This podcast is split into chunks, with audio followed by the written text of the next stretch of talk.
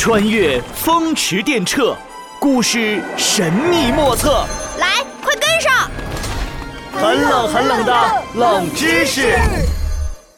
第十八集：火焰山真的存在吗？到了秋季，葡萄一大串一大串的挂在绿叶底下，有红的、白的、紫的、暗红的、淡绿的。五光十色，美丽极了。哟，闹闹，突然这么用功啊！诸葛老师，《葡萄沟》这篇课文写的葡萄真馋人呀，我都流口水了。我说呢，原来是因为嘴馋啊。不过，你知道葡萄沟就在火焰山下吗？啊，火焰山就是孙悟空向铁扇公主借扇子扇灭大火的那个火焰山吗？没错，虽然孙悟空三借芭蕉扇的故事是虚构的，但火焰山是真实存在的。哇塞，火焰山真的像火炉一样热吗？真的有火在一直燃烧吗？人靠近那里真的会融化吗？哈哈，好了好了，光听我说可不好玩，不如直接去一探究竟，开启银河之门。等等等等。我们先去趟超市买羊肉串、五花肉、大鸡腿。啊，买这些干什么？嘻嘻，去火焰山做烧烤吃呀。你呀，刚才馋葡萄，现在馋烧烤。好了，别闹了，我们出发了。开启银河之门，穿梭时空要塞，起！时空机载着两人光速穿梭，降到了一片戈壁滩上。出去之前，我们得好好武装一下。魔法手杖，光芒万丈，变！金光闪过，两人便脚穿休闲鞋，头戴遮阳帽，腰间别着水壶和望远镜。闹闹变成了一个悠哉悠哉的游客，而诸葛乔治呢？亲爱的游客朋友，我是您的专属导游诸葛乔治。我们即将踏上这片热情似火的土地，你？准备好了吗，猪导？时空机都要变成时空烤鸡啦，我们快出去吧！叫我诸葛导游啊！是是是，诸葛导游。两人走出舱门，一股热浪扑面而来。天哪，这里比我们那里的夏天热十倍、一百倍、一千倍！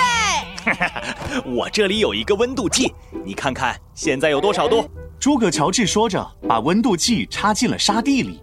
闹闹凑过来，眼见着水银柱一点一点升高，一百一百一十四，什么？一百一十四度啊！闹闹，你看错了，左边是华氏度，右边才是摄氏度，就是我们平时用的温度单位。你再看看，哦，四十六度啊，那也够呛了。哎哎，哎呀！好热呀！地表温度更高呢。诸葛乔治说着，把温度计插进了沙地里。闹闹凑过来，眼见着水银柱一点一点升高，六十七十八十八十度！哎呦妈呀！烤羊肉串没有，倒是有烤脚丫子。哎，你别说，这沙地还真能烤熟鸡蛋。我们来试试。诸葛乔治拿出一个鸡蛋，埋进了沙地里。呃，哎，等等。哪来的鸡蛋呢？哎呀，不要在意这些细节。呃，好吧，得嘞，让鸡蛋在这里埋着。我先带你仔细看看火焰山。哎，朱导，我们真的会看见燃烧的火焰吗？叫我诸葛导游。哎，我们现在是看不见了。不过火焰山历史上确实有大火熊熊燃烧，据说延续了上千年呢。啊，千年？怎么会烧这么久呀？呵呵，是这样。当年孙悟空大闹天宫，踢翻了太上老君的炼丹炉，几块燃烧的炉砖掉到了这里，就形成了火焰山。你想啊，来自天上的火，当然没那么容易熄灭啦。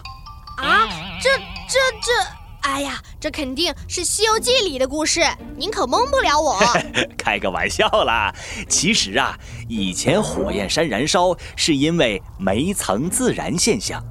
煤层自燃？嗯，火焰山底下有丰富的煤矿资源，接近地表的煤接触到了空气，再加上这么高的温度，很容易就自己燃烧起来了。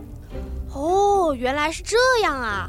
不过现在火焰山虽然没有真正的火焰，但它看起来还是火红火红的，像真的在燃烧一样。没错呀，因为火焰山本身就是由红色的岩石构成，而且这里寸草不生，看起来自然就是火红火红的。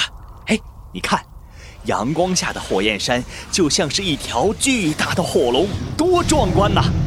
嘿嘿嘿，我看像烧烤炉里的羊肉串、五花肉、大鸡腿。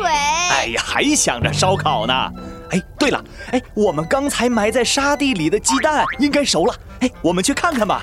两人回到原地，闹闹抢着把鸡蛋挖了出来。哎呀，烫烫烫！闹闹一边呼呼吹气，一边手忙脚乱地剥开鸡蛋。哇，滑溜溜、香喷喷的鸡蛋真的熟了。嗯，这火焰山烤出来的鸡蛋味道就是不一样。哈哈哈，闹闹，时间不早了，我们该回去喽。斗转星移，时空穿梭，嗖！时空机刚降落，闹闹就突然火箭似的飞奔出去。闹闹，干什么去？嘿嘿，我去求爸爸带我吃烧烤，馋死我了！哎呀，这个闹闹啊！